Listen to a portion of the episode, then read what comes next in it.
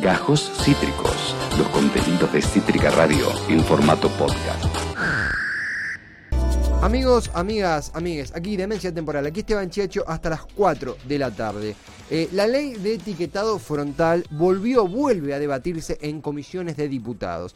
Déjenme contarles de qué trata esto, para ponerlos en contexto. El proyecto de ley de etiquetado frontal de alimentos y bebidas volvió a debatirse este martes en reunión informativa de las comisiones de la Cámara de Diputados de la Nación, encargadas de tratar la norma que ya obtuvo media sanción del Senado en octubre del 2020. El plenario de comisiones había interrumpido su trabajo debido a cierto impulso, cierto eh, eh, resentimiento de organizaciones de corporaciones de la industria alimenticia que, bueno, justamente buscaban demorar el tratamiento de de la ley de etiquetado frontal. Lo cierto es que ahora estamos viendo cómo diferentes oradores exponen sus posturas, exponen los beneficios de este proyecto que busca que los envases de los productos eh, incluyan etiquetas para advertir los excesos de azúcares, sodio, grasas saturadas, grasas totales y calorías. Un datito antes de pasar a la invitada, el 75% de los productos que se encuentran en las cadenas de supermercados son alimentos o bebidas ultraprocesadas de mala calidad. Casi más de 7 de cada 10.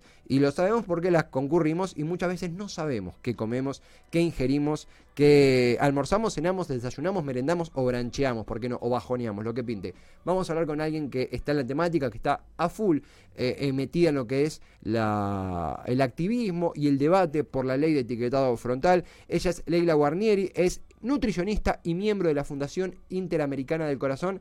Leila, bienvenida a Demencia Temporal, aquí Esteban Chiacho, ¿cómo estás? Hola, buenas tardes. Gracias por la invitación. Un placer, Leila. Gracias a vos por hacerte el tiempo. Queremos conocer más, queremos eh, saber más. Estaba viendo un par de estadísticas eh, de, países, está el caso de Chile más cercano, que, que implementaron la ley, de etiquetado frontal. Este es un proyecto que empíricamente fue probado, que es bastante exitoso, que ayuda a, a mejorar las dietas, ¿no? Sí, exactamente. Eh, bueno, por ahí siempre sirve contextualizar un poco ¿no? la situación, como vos bien adelantabas.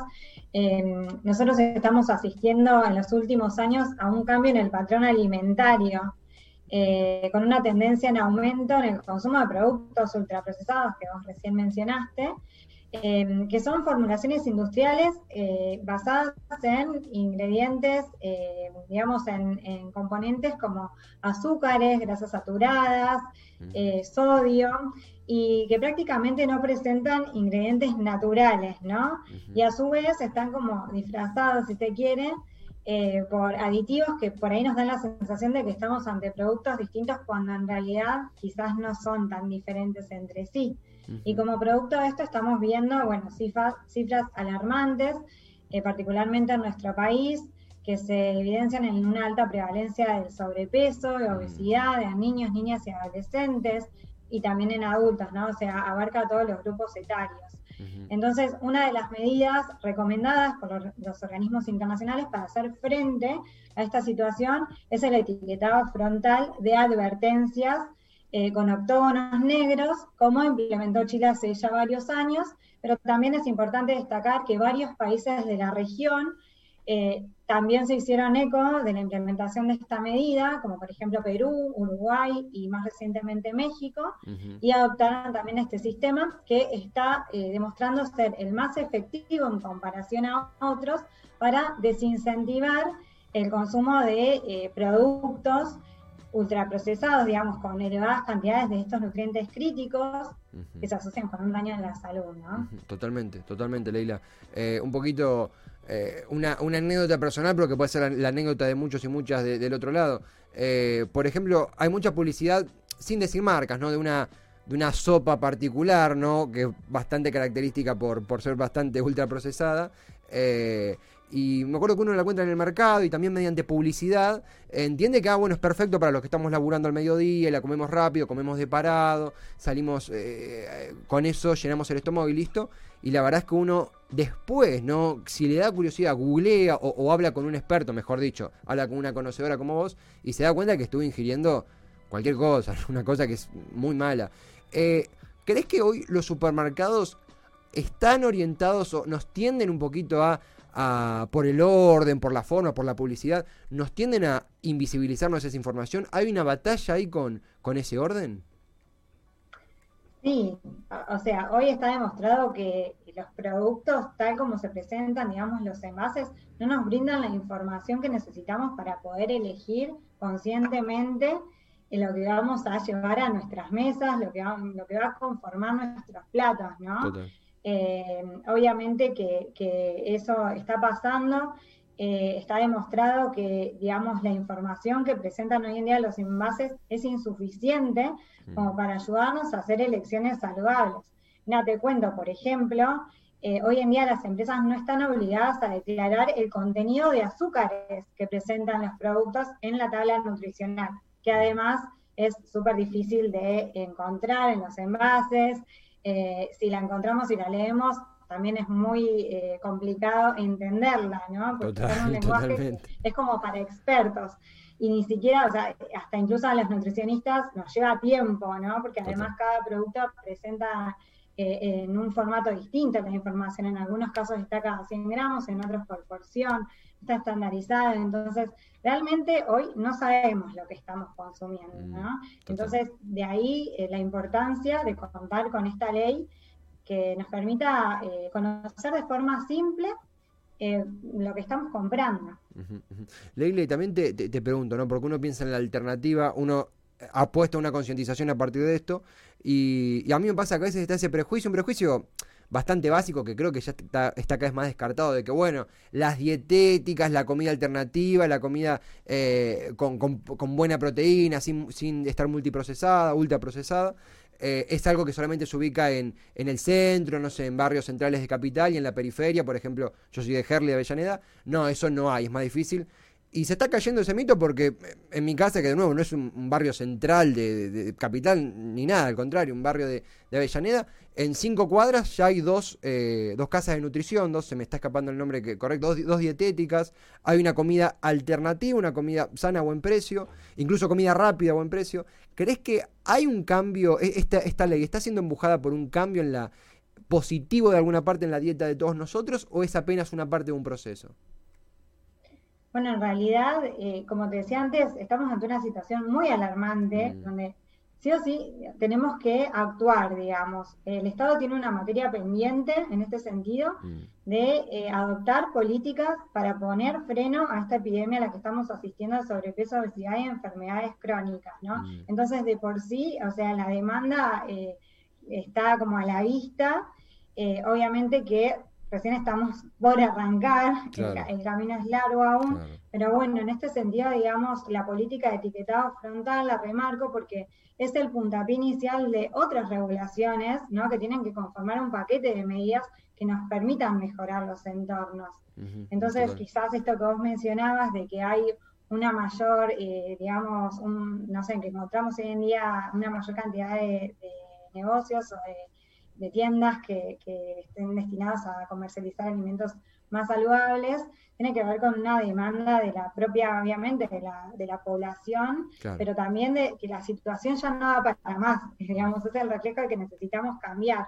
Lo que pasa es que necesitamos políticas, necesitamos que el Estado, digamos, tome cartas en el asunto en esta situación y favorezca la adopción de hábitos más saludables. Total, totalmente, totalmente. Estamos en diálogo con Leila Guarnieri, nutricionista y miembro de la Fundación Interamericana del Corazón. Permitime eh, destacar algo porque a veces uno quiere conocer en profundidad, quiere difundir y también quiere informarse uno porque a fin y al cabo no hay nadie que no vaya aquí al, supermercado, al, almacén, a donde fuere y a veces elija más por vista o por me gusta esto que conociendo realmente lo que ingiere. Eh, el equipo de prensa de la, de la fundación ha hecho un enlace en, segundos con nosotros, teníamos dudas, re buena onda, eso lo, lo destacamos porque hay veces que que, que, cuesta un poquito más o que, o que nos mandan, un, ¿viste? Cuando dicen, bueno, manden un mail a tal lado y en este caso fue eh, súper rápido, nos enlazaron al toque, estamos aprendiendo mientras te escuchamos. Quería hacer ese paréntesis. Justamente la Fundación Interamericana del Corazón, eh, qué palabra, qué, qué, factor, más allá del, orgánico del corazón, qué, qué, palabra que es crucial. En ese punto, ¿qué observan en, lo que es el cuidado de, mediante la alimentación del corazón, eh, más en edades críticas, ¿verdad? Eh, ahí también hay una batalla pendiente, hay más conciencia. ¿Cómo vienen las campañas de ese aspecto?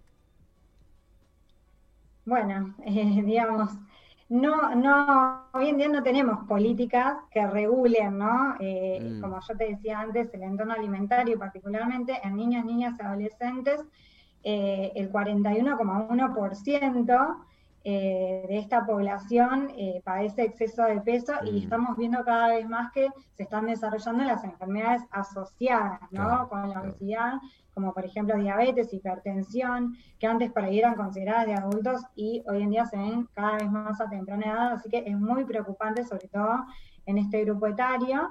Eh, pero bueno, faltan iniciativas, ¿no? Por eso yo te decía antes que la ley de etiquetado frontal permite también regular otras cosas como puede ser el entorno escolar, mm. eh, como puede ser también el marketing que bombardea y está también comprobado. Nosotros desde FIC hemos llevado adelante distintos estudios y, entrevistas a adolescentes donde pudimos comprobar que verdaderamente la publicidad es muy agresiva y tiene un impacto en las elecciones de compra de, este, esta población, ¿no? Entonces, es sumamente necesario eh, empezar a, abordar este, este, problema. Los, kioscos, los, los buffets así de, de, los colegios, bueno, ahora no, creyendo en la, en la, vuelta a clase, en la presencialidad y el retomo de la, de la vida como la conocíamos antes, eh, sí, los kioscos en Doy Fe, experiencia propia, son, son terribles. A veces es muy, muy poco oferta de cosas sanas, uno es chico encima y se clava en exceso muchas cosas que después repercuten en la salud. Eh, eh, comenzando a concluir, Leila, primero, mil gracias por el tiempo que te has hecho para charlar. ¿Qué expectativa tenés de, acá un poquito leíamos en algunos medios que hablaban de cierto lobby de, corporaciones que no les beneficia en nada esta, este etiquetado frontal? y buscaban eh, ralentizar la ley. Eh, ¿Qué tan real es eso? Te consulto. ¿Y qué expectativa tenés de su aprobación, su implementación? ¿Qué datos tenemos para saber esa, el futuro de la misma? Bueno, eh, sí, el lobby de la industria y las presiones son, eh, ya, ya, sabemos que están presentes, digamos, los países que mencionábamos al principio que avanzaron en esta política no fueron ajenos y nosotros hoy lo estamos viendo. Eh, básicamente se manifiestan presiones eh, que las podemos ver eh, con la difusión de distintos argumentos que intentan obstaculizar el avance de, esta política de salud tan necesaria, argumentos falsos que ya hemos podido refutar mediante la evidencia científica, desde FIC en varias oportunidades, como también desde la Coalición Nacional para Prevenir la Obesidad de Niños, Niñas y Adolescentes, que aprovecho para contarte que es una iniciativa que tuvimos junto a UNICEF hace algunos años eh, y que nuclea más de 50 organizaciones de todo el país y, con esta red, digamos, eh, realizamos un documento donde damos respuesta a los mitos más importantes eh, sobre, sobre la ley de etiquetado frontal. Así que bueno, sí, no somos ajenos, pero la mayoría de, estos, o sea, todos los argumentos que, han sido eh, difundidos en los últimos tiempos para obstaculizar la medida, eh, fueron refutados con evidencia, digamos, mm. quedó, eh, quedó demostrado que no tienen un sustento científico, así que no son un obstáculo para poder avanzar. Y respecto a la situación actual de esta medida, bueno, tiene media sanción en la Cámara de Senadores, Ahora se están llevando adelante eh, reuniones informativas en diputados y se espera el tratamiento, ¿no? Eh, convengamos que esta política, esta ley, este proyecto de ley, perdón, eh, la media sanción de senadores fue el 29 de octubre y hasta ahora, digamos, se viene como dilatando, mm. así que esperamos que avancemos en, en, este proyecto de ley que contempla el sistema gráfico de sellos negros y el sistema de perfil de nutrientes de la Organización Panamericana de la Salud, los mejores estándares que se recomiendan para una política efectiva de etiquetado frontal. Así que bueno, lo que se espera es que se avance en el tratamiento, que se apruebe sin modificaciones. Eso es muy importante. Totalmente, totalmente, totalmente. Leíamos también y, escuchándote, eh, sí, perdón. Eh, no, no, decime vos y yo después termino con una cosita. No, no, simplemente esto del, del, lobby corporativo que vos mencionabas, que hay, hay que marcarlo no solo para que la ley, eh, evitar que generen que la ley no salga obstáculos a la ley, sino que no la modifiquen en pos de mantener esa hegemonía que hace tantos años tienen y que ya eh, somos conscientes del daño que causa, simplemente eso y, por favor que, que eh, ¿qué querías complementar? No, para cerrar quería, quería invitarlos a visitar las redes sociales de FIC para ampliar el tema, porque la verdad es que uno se queda corto con eh, todo lo que por ahí queremos explicar, mm. pero eh, en nuestras redes sociales vamos todo el tiempo actualizando la situación de cómo avanza este proyecto de ley y también eh, estos documentos que yo te contaba antes que fuimos elaborando, también pueden acceder eh, a través de los enlaces que, vamos publicando. Por, supuesto, estamos hablando aquí de, la, de lo que es la Fundación Interamericana del Corazón y aproximo también, justo ahí en, nosotros en, eh, después en Twitter difundimos, etiquetamos todo, hay una un poquito buceando antes del programa, ya desde hace un tiempo en realidad, hay una forma de acercarse a, la información, de concientizar sobre esto, que amén de la parte eh, teórica, la parte académica, la parte sanitaria estrictamente, que es imprescindible, es la base, eh, es más interactiva, las redes sociales tienen un rol muy activo, bueno, vos con tu, con tu perfil y, pares tuyos también, de alguna manera hay una forma de democratizar el acceso a esta información y hasta hacerla eh, didáctica, pedagógica, hay una interacción muy interesante ahí, ¿no? Sí, por supuesto, por supuesto. todos humanos, nosotros estamos muy activos eh, porque es muy importante, digamos, sensibilizar, eh, que, también todos y todas nos involucremos, digamos, en demandar eh, la, aprobación de este proyecto de ley, porque es una política que nos afecta a todos, que hoy en día, digamos, nos está afectando el vacío que contamos, pero necesitamos como que, el Estado tome, eh, digamos, tome las riendas de la situación y actúe, actúe de forma rápida. Totalmente, totalmente, que está a la altura de, una ley que, que es eh, imprescindible para nuestra salud y de la cual están activando y, y difundiendo hace un montón eh, y realmente la han refutado, cualquier eh, paparruchada que salió del otro lado, la han refutado con, con firmeza, con datos, con estadísticas, con pruebas eh, y con ese activismo tan fuerte que tienen, en este caso en la Fundación Interamericana del Corazón y también vos, Leila Guarnieri. gracias por, por tu tiempo, gracias por ser tan clara, realmente son notas que valoramos un montón y que nos enseñan, salimos aprendiendo y sabiendo mucho más de cómo entramos, así que un placer charlar con vos. Bueno, gracias a ustedes. Un abrazo grande, Leila Guarnieri. Ella es, eh, ella fundación, no, ella es miembro de la Fundación Interamericana del Corazón. También es nutricionista. Hemos hablado de la ley del etiquetado frontal y queremos recomendar, queremos decirles que eh, el FIC o la FIC, la, Fundación Interamericana del Corazón, está en la web, está en redes. Leila está en redes. Eh, chusmeen, busquen, pregunten, difundan. Eh, es imprescindible, a todos eh, nos gusta, no, nos gusta no, es la expresión, somos de a veces mandarnos con la comida eh, sin saber qué tiene, acá hablan con un ex, incluso hasta defensor de esa sopa ultraprocesada que, que alguna vez ingerí, que traje esta radio, y uno entiende que a veces puede pasar, podemos comerla, todo, y es parte de la cotidianidad, pero también es necesario conocer qué, comemos. Conocer qué comemos. Acá no hablamos de prohibiciones, eso es lo interesante. No se habla de prohibir, no se habla de, de, hasta de sancionar, incluso en un punto mucho más eh, corporativo. Se habla de concientizar, se habla de saber. Acabas de escuchar Gajos Cítricos. Encontrá los contenidos de Cítrica Radio en formato podcast en Spotify YouTube o en nuestra página web.